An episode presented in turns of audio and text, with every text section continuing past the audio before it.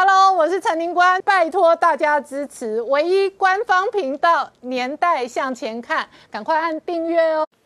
欢迎回到《年代向前看》的节目现场，大家好，我是宁官，欢迎我们忠实观众跟粉丝朋友扫描 QR Code 订阅《年代向前看》YouTube 官方频道。我们看联准会鲍威尔直接讲话，他说通膨如果再度恶化的话，联准会随时可能升息，因为通膨真的直接重创美国经济哦。今天稍晚的 CPI 到底哦会不会直接冲破七个百分点，是全球金融市场观察的重点。同时，全球疫情还在恶化，可能带动的是政治跟军事的变化，特别是中国相关。的媒体追踪点名哦，二十大当中呢，军系的几个有台海作战经验相关的这一个将领哦，很有可能成为未来主导的这一个主要的核心。而这一个核心哦，中国的媒体甚至把它称为台海帮。台海帮哦，一旦浮出台面哦，究竟会不会对台海的军事跟两岸的角力有所影响哦，也是外界关心的重点。另外一个，美国军方哦，最近刊登的文章。哦，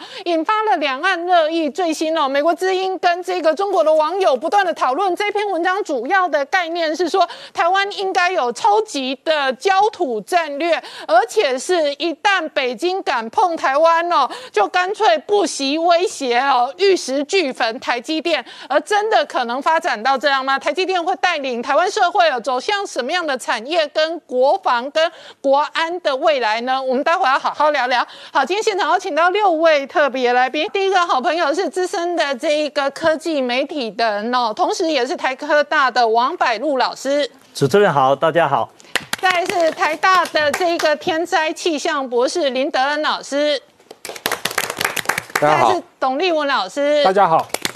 再是陈专家纪伟明。大家好。再是吴杰。大家好。再是黄创夏。大家好。好，创夏。这个整个二零二二中国的二十大会带来什么样的政治军事的变化，引发全球的高度关注，包含了中国的媒体在点名台海帮哦，未来可能主掌北京中南海的军权。另外一个到今天为止哦，不断的一路年烧，而且烧到美国主流媒体的是美国的战略专家的意见哦。这个意见主要的内容核心的论述是说，一旦北京敢碰台湾的话，干脆玉石俱焚台积。台积电不但是护国神山，而且最近已经有发展是台湾终极武器、终极防卫罩的一个趋势。这为什么？是大概在约一个月前，美国的两个学者投书美国的军事杂志说，如果北京一定要武统台湾的话，他建议台湾有一个针对性的焦土政策，就是设计一套自爆装置，只要解放军一动府，就把台积电给炸了。那炸了以后呢？习近平，你以后中国就没有晶片可以用，你就要去重新考虑打消这个念头。当时这篇文章出来的时候，很多很多人想说：“哎呦，会不会太是一个太前进的想法？”嗯。到了十二月中十九号、二十号以后呢，《中国时报》还说这是异端学说，异想天开，用社论来加以批评。然后没想过了这么多时间，这个议题。结果还是不断的在讨论，美国之音开始去做像这样讨论，然后中国在在美国呢，全世界很多的华人的媒体，什么湾区的华人报啊、芝加哥的啊、旧金山的、啊、巴士底报，都开始严肃的讨论这个问题，好像真的很担心说，如果台积电真的自爆，全世界真的是非常危险，全世界确实会影响到中国打台湾的一个决心。那当然了。这是一个终极武器，会不会真的这样发展是不知道。可是呢，美国对于防范二十大之前或二十大之后，习近平铤而走险，还是做了很多的准备。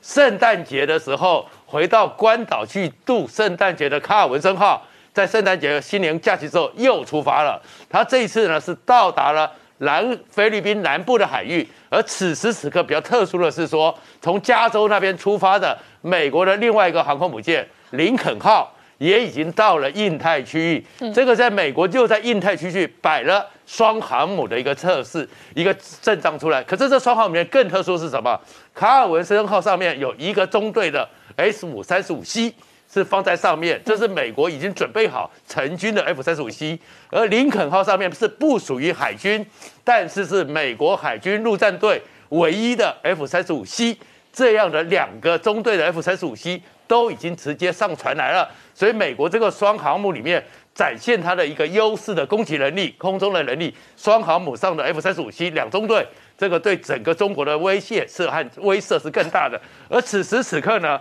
还不止如此，日本呢跟美国也对于这个小北约拉长合作，在台海有事就是美国的事，就是日本的事，做了更多的准备。先前的时候，美日的二加二会谈又已经谈完了，在这谈完的过程中呢，特别强调要加强美日设施的联合运动，扩大组织，没有提到说先前讲的是不是从鹿儿岛一直到那个冲绳岛这边一百多个小岛里面找四十多个小岛作为临时的基地，但是这个意思已经往这边准备，而日本通过了最新的他们的国防预算里面，还把出云号本来是二零二五四年。才要把它变成是 F 三十五 B 的甲板，提前到今年二零二二年就要完成。而在此时此刻呢，日本呢也有一个新的政策。美国不是每一个月几乎都有一艘驱逐舰经过台海到南海去吗？就要去自由航行常态化。原来日本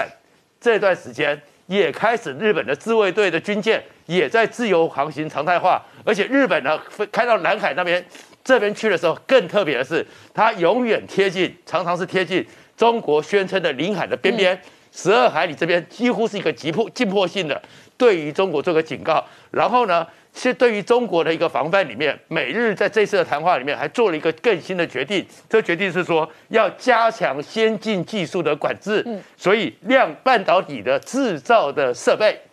包含是荷兰的艾斯摩尔，嗯，这些部分都要对中国美日要联合起来，统一步调。量子加密的技术，AI 人工技智慧的技术，通通都要美日和谐。而此时此刻，小北约继续扩大，嗯，澳洲也跟日本呢签了一个叫互惠准入协议，这基本上就是准军事同盟。而整个澳洲呢也开始做它的一个军力的重整，所以它除了买了八艘的核子动力潜艇之外，他又跟美国买了五十二架的黑鹰和海鹰直升机，然后停掉了欧洲的那个所谓的泰潘直升机，就是要把所有的系统跟美国、日本同步化。然后减少它后勤还有指挥上的复杂，形成更紧密的小北约，把它的影响力从南半球扩充到北半球这边来。好，那我请教明杰哦，美国的军事战略专家会提出玉石俱焚台积电这样的 idea，当然是对于哦中国的军事跟霸权的对外扩张哦高度的戒备跟不满。然而同时哦，美日对于哦这一个西太平洋的围堵中国哦，以及哦捍卫台海。的军事战略又有新的布局。对，呃，为了这个二组哦，中国可能军事犯台哦，那美日近期其实在二零二二年一开年哦，就进行了一个二加二哦，国防加外交呃双方的一个防防长跟外交部长的这个会议哦。那中间除了重申台海这个稳定的重要性之外哦，那美国国务卿布林肯直接公开宣布说。呃，这一次会议之后哦，呃，美国将会跟日本签署一项五年协议哦。那这一项协议的内容包含像要增加投资哦，在这一个驻日美军基地，那还有包含像要强化美日的这一个联合跟协调的这个行动能力。那当然要加强所谓的军事准备哦。那背后言下之意当然是针对中国哦。那这一项所谓的五年协议中间哦，那外界推测说非常有可能就是先前日本媒体报道的，可能就是这一个呃美日的新联合作战计划，而且是针对台海有事的作战计划啊。那可能是不是在这个驻日美军基地不会局限于过去现有的这些冲绳呃的这些加索纳基地等等，可能西南诸岛也会开始出现啊所谓的美国基地的这个建构。那除了这个之外哦，双方也签署一项这个联合研发的。协议哦，那包含从这个太空技术到高参数武器哦，这些可能都会纳入哦。那日本除了最近媒体曝光说，他也准备要开始开发哦，这所谓的这个电磁轨道炮之外哦，那先前也曝光说，它的国造幺两式飞弹射程要延伸到一千公尺，要具备对敌基地的攻击能力哦。那最近美国国防部也最新宣布说，已经确定要帮助日本的。这个自卫队升级它的 F 十五 J 战机哦，那日本过去采购了总一百五十五架的这个 F 十五 J 战机哦，那已经算是呃性能航电上面比较老旧哦，所以现在打算先把中间的七十架直接进行性能提升哦，那变成 F 十五 MJ 或者是 F 十五 JSI 这种构型哦，那它。当然，跟台湾的这个 F 十六 V 的性能提升有非常多类似的地方哦。第一个机体结构翻修，另外也会换装所谓的新式的这主动相位阵列雷达 ISA 雷达。除此之外，它的一个火控系统跟这一个呃整个呃飞控的整合哦，可能呃有可以未来让这个日本自卫队挂载这个长射程的远距的逆中巡弋飞弹，也就是 AGN 一五八，不管是这一个 A 或 B 型哦，就 JASSM-ER 射程可以直逼一千公里，那让它可以从空中也可以具备哦打击敌方基地的能力啊。那这样的一个呃这些各式的一个日本防卫的一个提升，当然看得出来，美国跟日本对于台海的情势。某个程度的确是存在这个一定程度的担忧，那美军自己的部分也不断的在进行军力上面的一个整建跟这个呃等于提升。那最近美国陆陆战队哦，其实先前也宣布说，本来他采购美国 F 三十五哦，F 三十五有包含像 A、B、C 三种构型啊。那本来美军的陆战队它是要这个采购六十七架 F 三十五 C 哦，那。总共还有另外三百五十三架的 F 三十五 B，那它以 F 三十五 B 为主，主要是因为 F 三十五 B 哦，你看它机背有个举升风扇哦。过去我们看到它从这个美军的两栖突击舰上面可以进行短场的起降啊，甚至垂直起降啊。那它等于说有这样的一个短场起降优点。不过相较于 F 三十五 C 哦，它的一个能够携带的燃油比较少哦，也就是说它的作战航程哦，相对来说只有 F 三十五 C 的百分之七十五。那 F 三十五 C 跟 F 三十五 B 在武装上面，如果以制空作战来讲哦，两种是。一样都是用这种这个呃隐藏式的弹仓哦，双方都可以挂载 AM 一二零中程空对空飞弹或 AM 九 X 短程空对空飞弹。但是如果要进行对地或对海攻击的时候，F 三十五 B 恐怕相较之下比较吃亏哦，因为 F 三十五 C 它可以挂载包含像这个 JDAM 或 JSOWA，也就是 AJ 一五四 C 哦这种所谓的这个呃。等于说遥攻的一个精准炸药哦，那同时更重要的是 F 三十五 C 还可以吸挂这个 HM 八十八反辐射飞弹，那也就是说它在这个作战上面它具备更多的一个呃功能跟任务哦。那这个携带反辐射飞弹目的就是进行防空制压，也就是说它可以进入敌方的防空区里面去对敌方雷达进行打击，也就是 SEAD 的防空制压。那这个性能上面来讲，相较于 F 三十五 B 看起来有更多的优势，所以连美军的 F 三呃美军的这个陆战队。本来是大批采购 F 三十五 B，现在有可能调整整个整个数量哦，可能未来也会趋向以 F 三十五 C 哦增加它采购数量。所以最近刚刚谈到说，两支美军的航母打击群都即将进入西太平洋，特别是这卡尔文森号已经即将要进入南海，那这个林肯号。这个也会搭载 F 三十五 C，但是这两艘航舰上面的 F 三十五 C 这个属于的配属的这个单位是不同的。那这个林肯号上面其实它就是搭载陆战队的 F 三十五 C 哦。那 VMFA 三一四中队黑骑士中队，那卡尔文森号它的 F 三十五 C 是属于海军的，也就是说他们作战任务其实是不同的啊。那二零二二年其实还有非常多的一个美军的装备呃即将曝光问世或者亮相哦。那中间还有一样是这个今年九月应该就会这个最快应该可以部署的。高参数飞弹哦，那我们看到美军过去几年哦，加速在追赶中国跟俄罗斯哦，在高参数武器上面的研发，那包含这个本来挂载在 B 五四 H 上面的 H N 一八三 A 哦，这种 A R W 测试，其实经过。几次的失败之后，目前来讲，陆军可能是发展最快哦，因为陆军我们先前看到从夏威夷试射哦这样的一个 L R H W 这暗音这高超音速飞弹已经试射成功，而且它的这个飞弹发射车其实已经移交给正式给美国陆军进行训练哦。那初步未来可能会先部署在关岛。那如果像先前哦，美日如果进一步进行这个联合防卫计划，也有可能进一步。部署到西南诸岛，那它射程两千七百七十公里之远哦，都可以涵盖到，甚至不管北京、上海、广州都是它的一个打击范围。那同时，为了强化美国包含像 F 三十五、F 二十二这些战机的空对空的这个制空的能力，那最近还有包含像 AM 二六零这种所谓的 JATM 哦，联合先进战术飞弹哦，也即将在二零二二年可能通过 IOC 哦，就是战术测评。那未来会先部署在 F 二十二或 F S 八这个 EF 超级大黄蜂上面，那。接下来进一步部署到 F 三十五 C 的战机上面，也就是让这一个美国这些逆中战机本来现在配挂的 AM 一二零 C，不管是 C 八或者是一二零。低，那它不射程可能约莫只有一百五十公里来讲哦，它可以突破到两百公里以上，甚至有人预测可以高达三百公里，等于说可以完全压制解放军过去号称它 BD 十五有三百四百公里，但实际上只有一百五十公里的射程。那在空对空的一个制空能力上面，让美国这个空军这个占了更多的一个优势，能够维持贺阻中国的力量。好，我们稍后回来。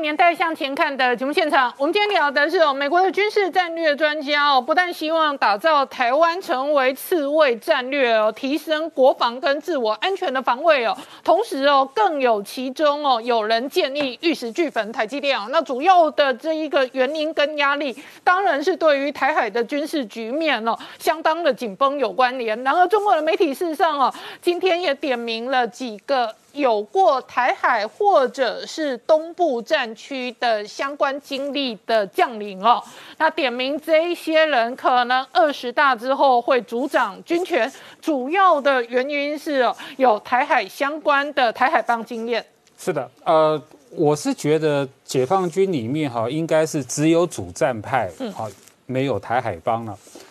呃。诶，因为学者的说法是说，哈，有这个台海帮的原因是他发现，哈，最近几个晋升的将领，哈，都有这种所谓的东部战区或是前南军军区负责哈进攻，哈对台进攻的这个解放军的这个经历嘛，哈，一个叫做这个新任的中部战区司令叫林向阳，另外一个是新的南部战区的司令叫何卫东嘛。我倒是觉得，可能他名字取得好，一个向阳，一个卫东，这是根正苗红的名字啊。所以，呃，应该不是这个所谓的派系的一个观念哦。解放军的派系一开始哈，它是从这个就团团伙伙，解放军的团团伙伙呢，是从地域性的哈加有共同利益的一个小圈子的结合。刚开始的时候叫第一野战军嘛哈，到第四一野、二野、三野、四野嘛。而且解放军的这些派系啊，它是有领导人的，有有派系的头子。嗯，四野的领导人就是林彪嘛，二野的领导人就是邓小平。所以邓小平那时候就跟林彪呛呛过：“你有辽沈战役，就是林彪你打赢了辽沈战役，我有淮海战役，我打赢了淮海。”这是那个中共的解放军的这个派系啊，一开始的分类。后来邓小平的晚期到了江泽民，到了胡锦涛的时代哦，他就变成是所谓的四大总部、七大军军区，这样慢慢的划分哦。那如果以打仗来说的话，八零年代的这个越战，中共跟惩越战争呢，是一个非常好的一个一一个案例分析啊。那个时候打越战一开始就动用了这个武汉军区、广州、昆明、成都四大军区，通通动用了。越战的后期。中共就确立了一个原则，就是说各军区轮流去打仗练兵。那习近平上台以后，他不是进行那个军事改革吗？军改，他已经完全打破了这个所谓的四总部啦、七大这什么军区啦，他他完全打破了这个小圈圈的观念。那呃，解放军里面的主战派啊，到底势力大不大？这这倒值得讨论哦。我举几个明显的例子啊。还记不记得二零一八年那个原南京军区的副司令，好王洪光中将，在二零一八年公开的说，习近平在二零二零年就会武力攻台，而且经过王洪光的计算，攻台不需要三天，四十八小时就可以做到。这是王洪光讲的。好，二零二零年早就过去了，这个事情没有发生。二零啊，二零年的五月。哦，这个当时的现役这个解放军的少将，空军少将乔梁，他就是那个《超限战》那本书的作者。嗯，他公开的写文章说这个不行，嗯，武统台湾哈还不具备条件，而且会会让中国付出巨大的代价，中华民族伟大复兴的任务毁于一旦。嗯，所以还不能打，公开说的。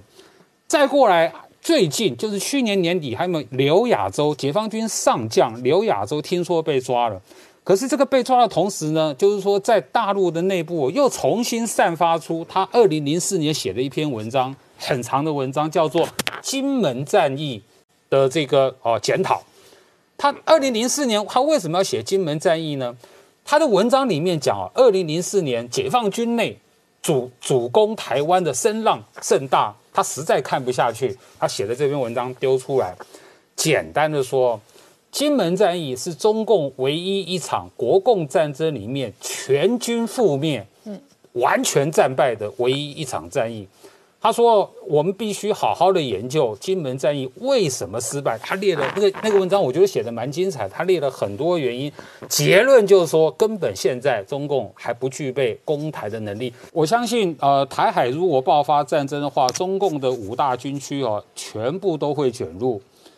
一方面哈，其实我们在二零二一年已经看到很多次了哈，中共各正在跨跨他的战区在演演练，陆海空军都有，嗯，他们已经在做这个准备了。第二个方面啊，就是说我刚才谈到，其实越战，中共在打越战的时候就已经确立这个原则了哈，就是说每一个战区都要有独立作战的能力。所以一如果说爆爆发战争的话，不是某一个战区的责任，他们都要轮流的。好，那明姐，这个尽管台湾呢，这一个国军方面呢，要这一个做好这一个各方面的准备。不过昨天 F 十六 B 战机哦，在嘉义外海坠海失联了，现在看起来哦，事件的发展哦不。大乐观，对，呃，这一架这个嘉义基地的编机号哦，六六五零的由陈毅上尉飞官啊，那驾驶的这一架 F 十六 V 战机哦。那昨天失事之后，到目前军方还是在全力搜救，不过已经发现这附近的海域有一些残骸跟油渍哦。那的确，呃，这个不是很乐观，但是军方当然还是不放弃最后希望啊，全力搜救。那当然，外界关切说，为什么会有这又一次的这个 F 十六战机失事哦？特别是这一架 F 十六 V 战机哦，呃，去年底才出厂，到现在到两个月时间啊。那这整个过程啊，昨天空军其实有记者会公开说明的一些哦，整个过程啊。那这一架这一个 F 十六 V 战机哦，那昨天从嘉义基地起飞之后，到嘉义东石水这个水西靶场的时候，它原本预计要进行的是一项。这一个二十度大角度对地投弹的这个训练啊，那这个训练过程中哦，那当然呃有一些动作是不是造成呃这架战机失事的原因哦，当然有待调查。但是军方也提供的一些呃等于说当时的条件哦，让外界可能可以做稍微一个评判啊。那这个过程中就是说这架战机哦从嘉义基地起飞之后二十九分钟到达这一个呃训练区的时候，它其实是以八千公尺高度哦要进入航线。但这一个要进入这个攻击航线的时候，其实基本上啊。因为它这个投射的训练哦，它的机头要设定正确的角度，所以它拉伸之后先做了一个叫 over bank bank，就机腹朝上的动作，然后大角度要朝下，以二十度的大角度朝下的时候，那当时其实现场发现啊，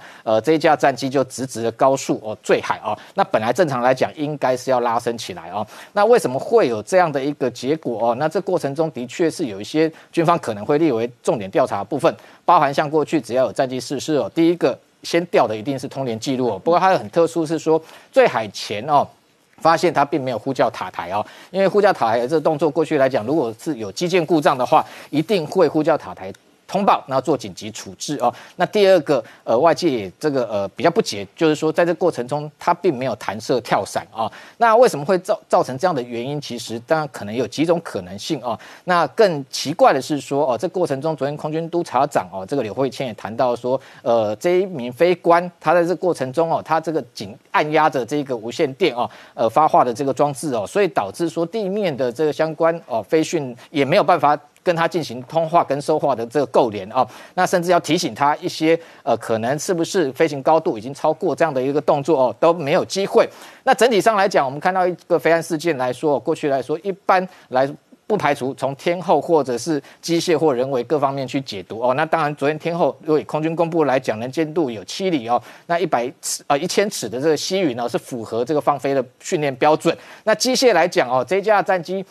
去年二零二一年哦，十一月十二号才完成购改哦，那完成性能提升出厂。那它虽然飞行时速到现在来讲，发动机已经有三千四百一十五个呃十五个小时。不过一般来讲，以 F 十六的这个发动机来说，飞了八千小时，其实都还这个呃可能是它的这个受限哦，所以离这个还非常的遥远。那出厂之后也已经实际上飞了四百零一个小时，也就是说先前它的飞行任务并没有空中出现任何的状况啊。那在十二月十八号又入场大修，那等于说已经满两百个小时就进去检检修，也没有发生任何问题。那出厂之后又飞了十九点。九五个小时哦，那虽然它去年七月曾经也在嘉义基地降落的时候起落架发生故障，但是并没有机体结构没有重损，后来马上就修好了。所以整体上来讲，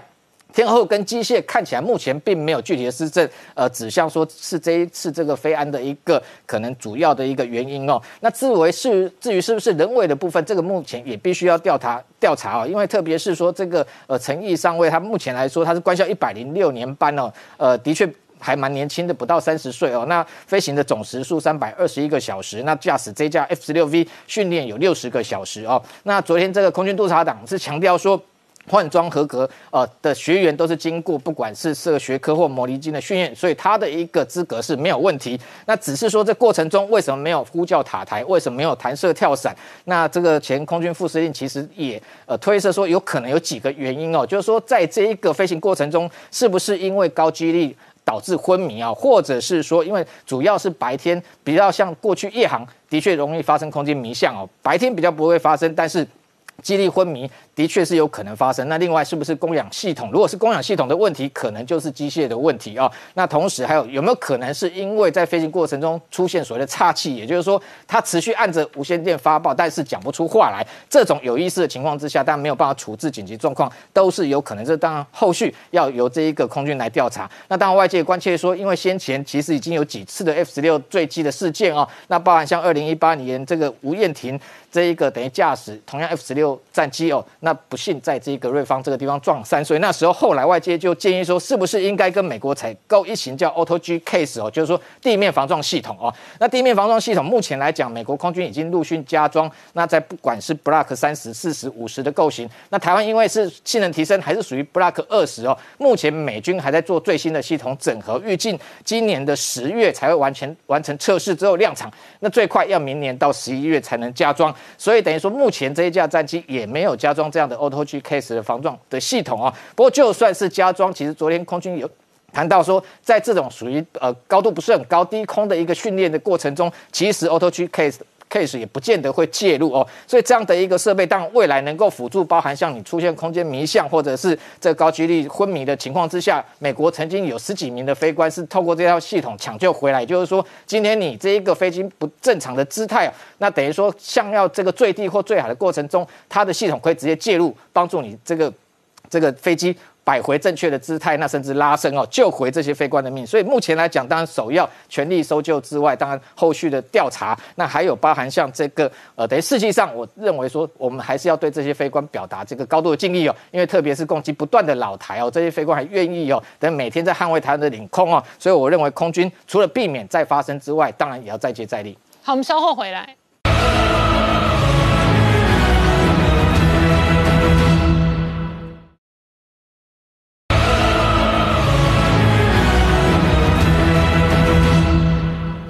年代向前看的节目现场，我们今天聊的是哦，昨天晚上联准会哦鲍尔的公开谈话，确实引发全球金融市场的高度关注哦。因为联准会到底什么时候升息呢？那通膨的压力事实上哦是步步紧逼。好，伟明刚看到的是联准会鲍尔的公开说法哦，这个联准会升不升息随着通膨调整哦。那稍晚其实哦，美国的 CPI 通膨数字哦，可能就会直接影响到联准会的升息的策略。是的，那其实我们看到联总会的主席鲍尔昨天在这个提名听证会上面释出了非常多的讯息，他每一字每一句其实都用的非常精确哦。那他在这一次的听证会有就有四个重点，那投资朋友要了解。第一个就是高通膨虽然是威胁，不过啊联总会在必要的时候会更积极的升息，为未来一段时间的货币政策打下了一个比较大的空间。再来第二个的话，他有说了，哎，通膨在今年年中其实是会回落的。那第三个就是目前的疫情啊，虽然说急速的升温。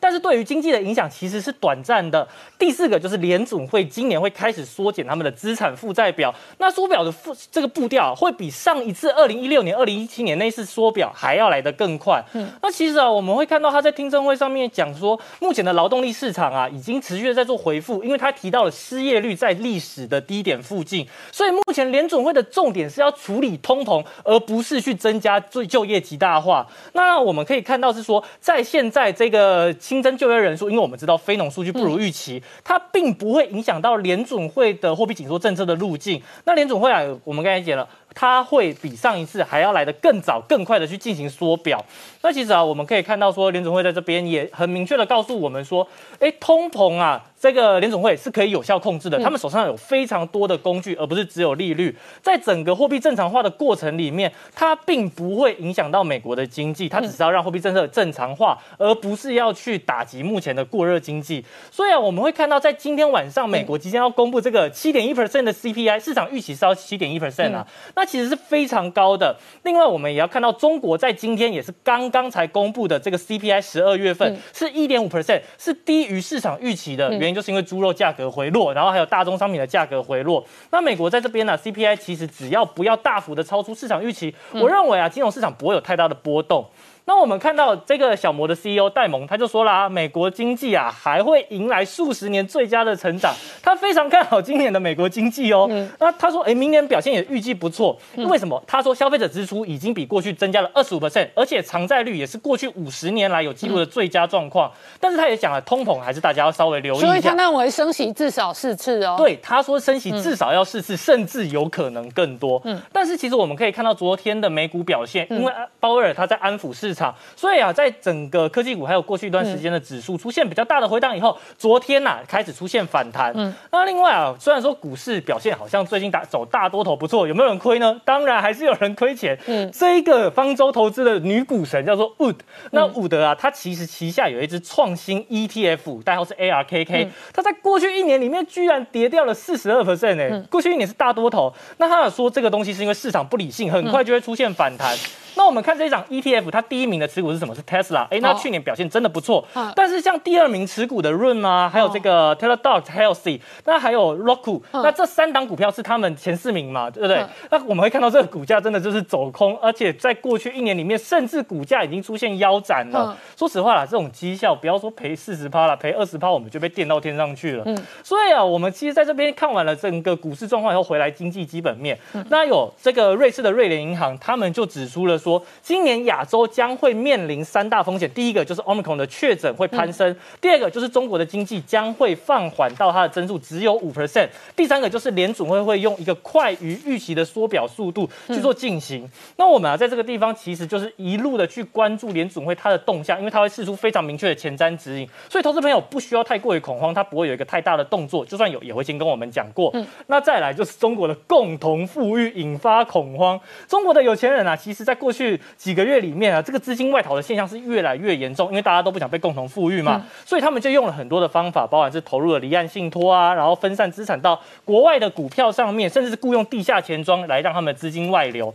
那除此之外啊，其实整个中国的哎，整个企业、全球的企业都在试图摆脱对中国的依赖。那像是制鞋业，其实在二零一四年以后，中国的出口值已经到达高峰，就开始一路的往下走。最主要原因就是因为美中的贸易摩擦，另外还有中国的劳动力成本上升。然后还有，虽然中国看起来这么的糟糕，但是还是有中国的支持者是谁？就是桥水啊基金这一个的创办人 Ray Dalio，他说啊，他非常称赞中国的共同富裕，认为美国也应该要。仿效他，那这个桥水基金的达里欧应该先捐钱出来啊！我我也觉得他很奇怪，人家那个马云哦都净身出户，那达里欧既然那么向往共同富裕哦，他应该把他所有的财产都捐出来给这一个美国政府啊！对啊，他应该也要。他说，首先你会变得富有哦，我是真的看不出来共同富裕谁变得富有了。那其实近四十年来里面，Ray Dalio 是一直都是中国的始终支持者。到底是他的愿景会实现，还是美国会持续强大？我们接着看哎。真的，而且创下共同富裕。真的很恐怖啊！今天马化腾很上道，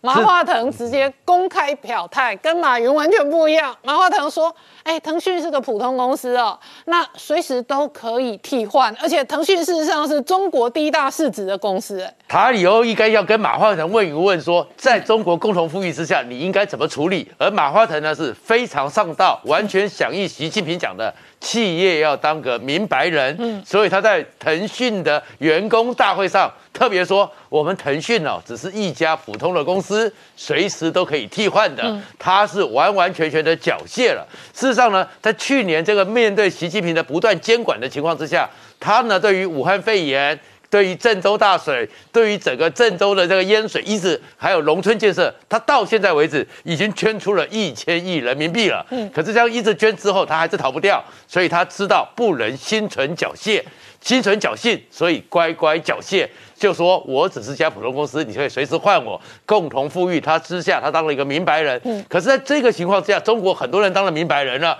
但是美国、欧美的一些地方呢，还是有些企业呢。心存侥幸，我们知道说十二月二十三号的时候，整个拜登已经签了防止维吾被强迫劳动这个法规，新疆任何的出品都是一个要列入清单的。但是呢，现在又被欧美的媒体查到。汇丰银行。还在跟新疆那边有悄悄的一些作业，他们查出来说，汇丰银行在去年时候替一名匿名的客户购买了新疆天业集团股份，大概价值是八千四百七十万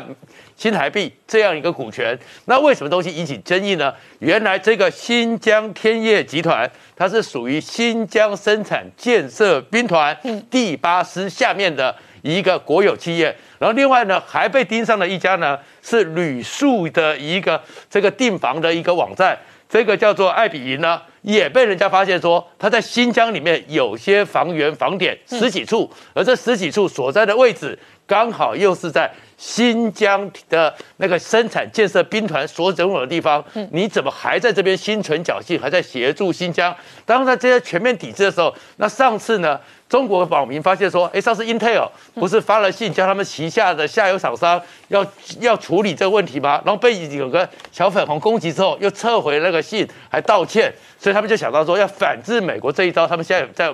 中国网民上想出最新的一招，就是所有的口罩，因为全世界口罩最大生产国是中国，所以所有的口罩。通通给他加入新疆棉。嗯，我说，如果你所有口罩加入新疆棉之后，你全世界再怎么样去抵制新疆？好，我们稍后回来。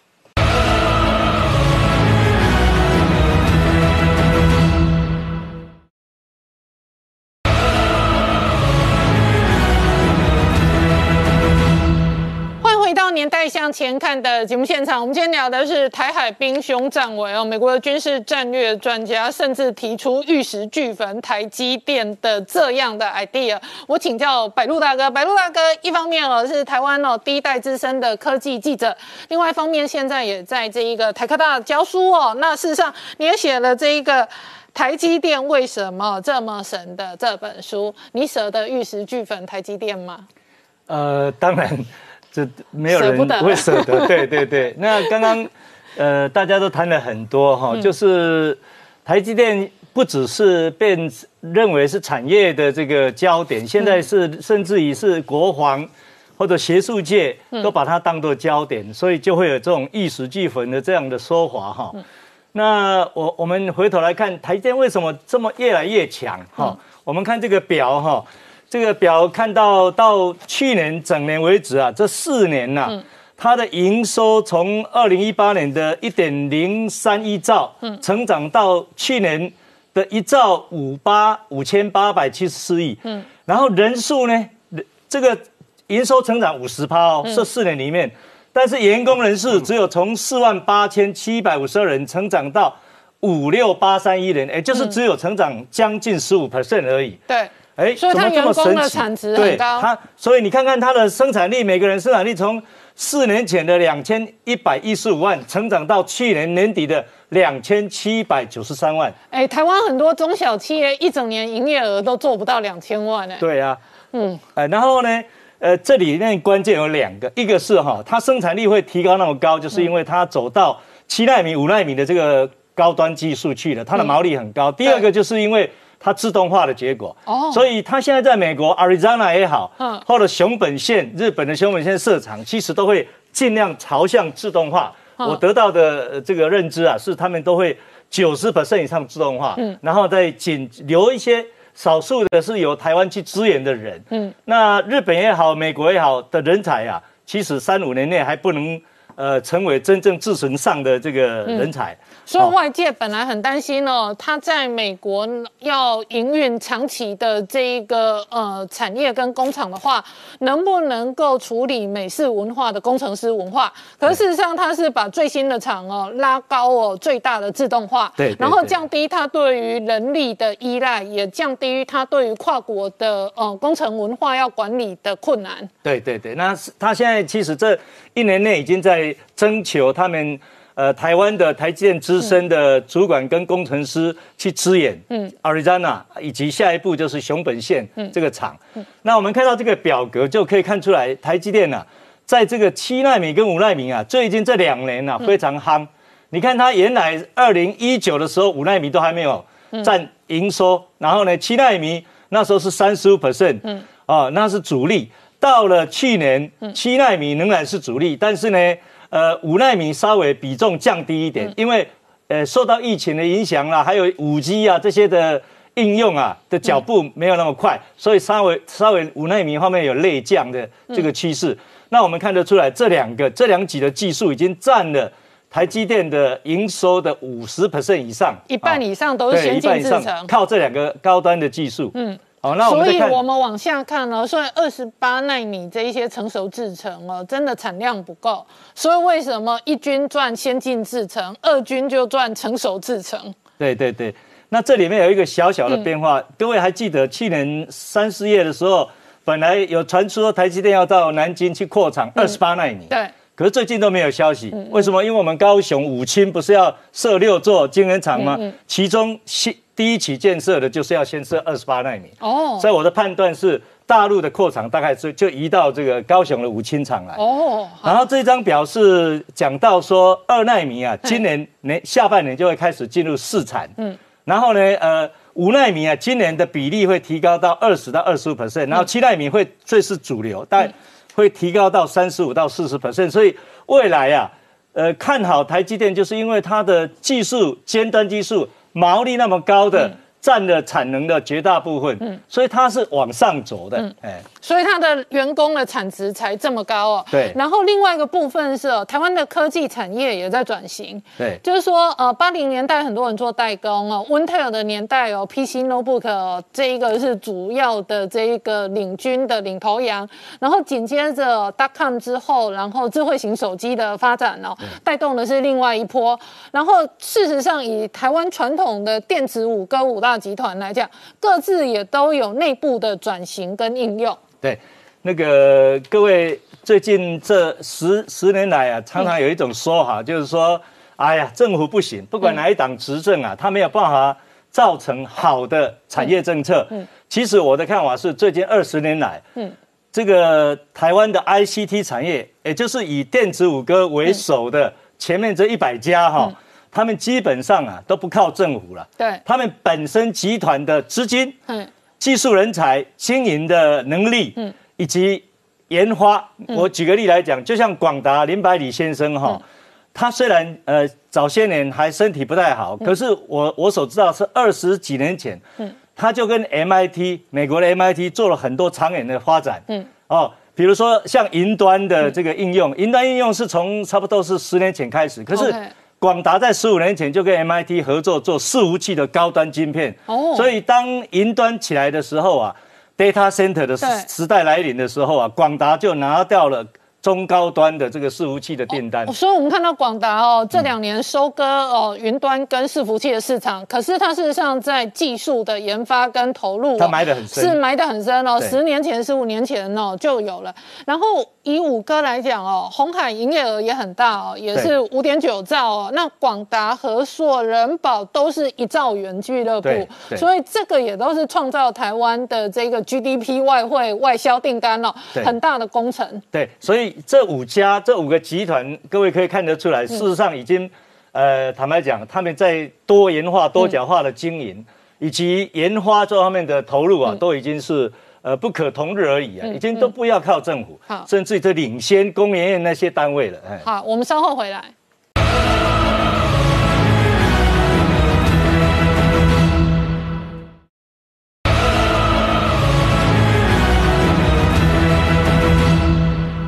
年代向前看的节目现场，我们发现哦，这几天台湾很冷哦。那这一波哦，是二零二二年第一波的强烈冷气团来袭。是的，没有错哈。呃呃，在今年第一波的强冷的一个空气哈，嗯，它在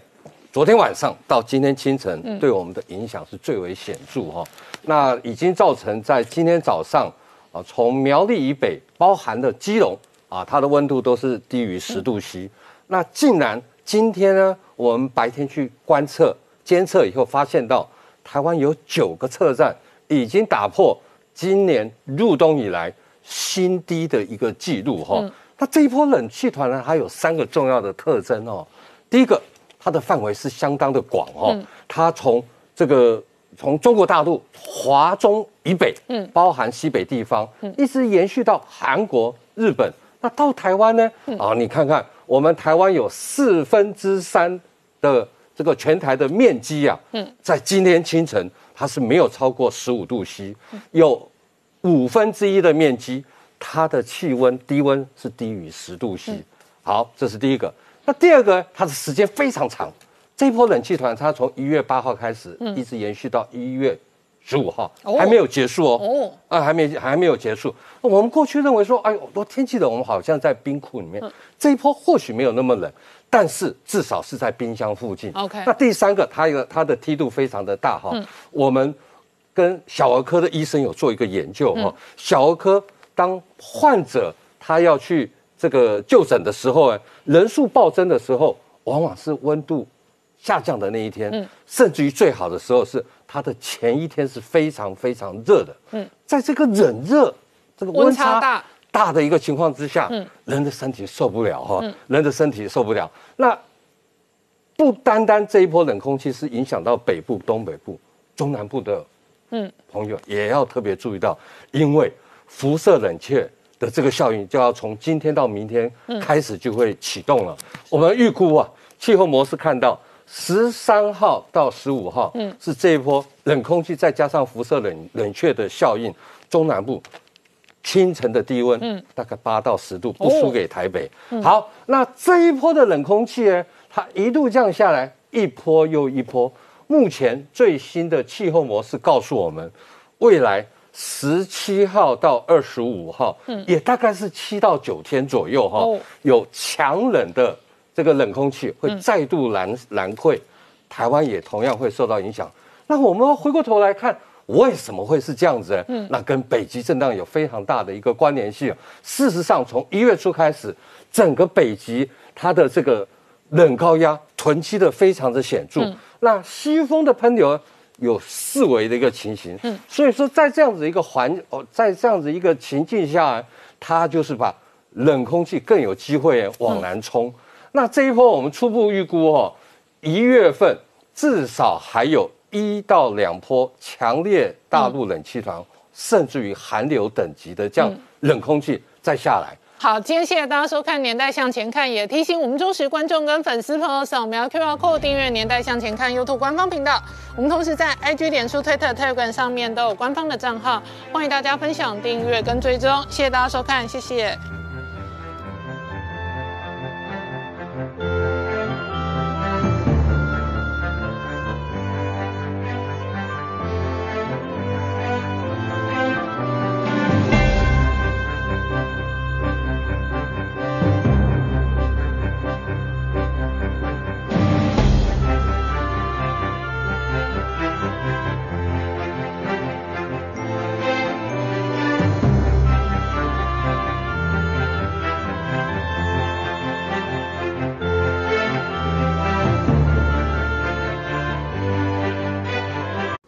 我是陈宁官，拜托大家支持唯一官方频道《年代向前看》，赶快按订阅哦。